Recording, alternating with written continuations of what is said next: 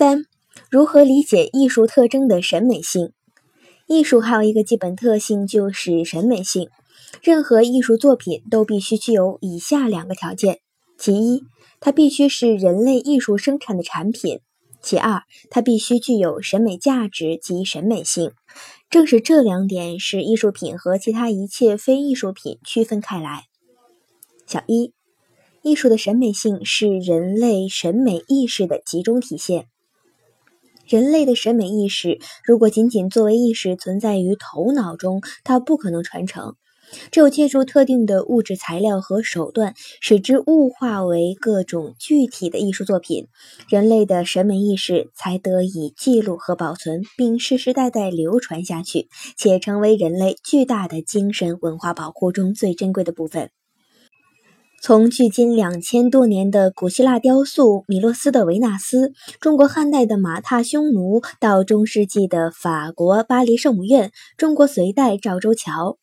从东晋顾恺之的《洛神赋图》，意大利拉斐尔的西斯廷圣母，到唐代李白、杜甫的不朽诗篇，英国莎士比亚的著名戏剧。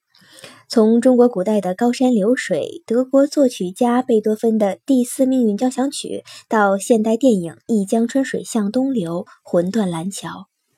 各种艺术珍品都是人类不同时代审美意识的凝聚和沉淀，是人类社会审美意识的集中体现。小二，艺术的审美性是真善美的结晶。A，化真为美。艺术中的真并不等于生活真实，而是要通过艺术家的创造性劳动，通过提炼和加工，使生活真实升华为艺术真实，也就是化真为美。B，化善为美。同样，艺术中的善也并不是道德说教，同样要通过艺术家的精心创作，使艺术家的人生态度和道德评价渗透到艺术作品之中，就是化善为美。C，艺术的审美性和丑的关系，丑的审美价值。生活中既有真善美，也有假恶丑。丑的审美价值主要表现在下面两个方面：第一方面，以丑衬美，美丑对照；第二方面，化丑为美，美丑转化。而莫里埃的著名讽刺喜剧《吝啬鬼》，成功的塑造了阿巴贡这一极端自私而贪婪的人物形象，深刻地揭露出资产阶级贪财如命的本质。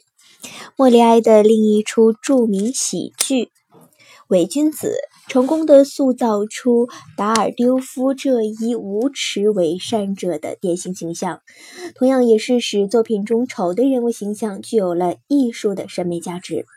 类似的例子呢，还有莎士比亚的著名喜剧《威尼斯商人》中贪婪无厌的高利贷者夏洛克，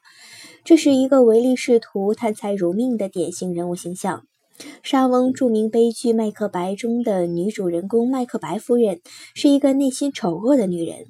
她唆使丈夫谋害国王，最后自己也因罪行重负而发疯。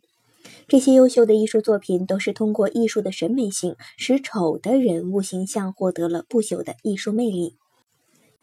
小三，艺术的审美性是内容美和形式美的统一。艺术美注重形式，但并不脱离内容，它是二者的有机统一。